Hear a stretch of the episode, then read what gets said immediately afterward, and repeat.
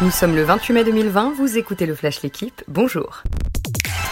Pas de Ligue 2 à 22 clubs. La Fédération française de football a voté contre la décision de la Ligue de jouer la saison prochaine avec 22 clubs en Ligue 2.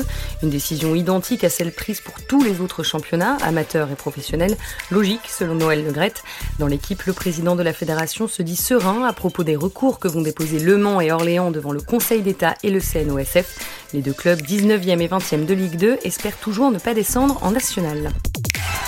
Saison blanche adoptée pour le basket français. La Ligue nationale de basket a tranché. Pas de promotion ni de relégation. Le titre de champion de France ne sera pas décerné pour la première fois de l'histoire du championnat.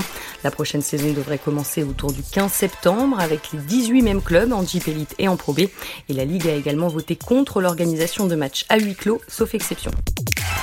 Christopher Froome dans l'impasse. Le quadruple vainqueur du Tour de France aurait aimé quitter Ineos cette année, mais entre la situation économique actuelle et son salaire de 4,5 millions d'euros annuels environ, il est peu probable qu'une formation le recrute. Le coureur britannique devrait donc poursuivre l'aventure avec Ineos jusqu'à la fin de l'année.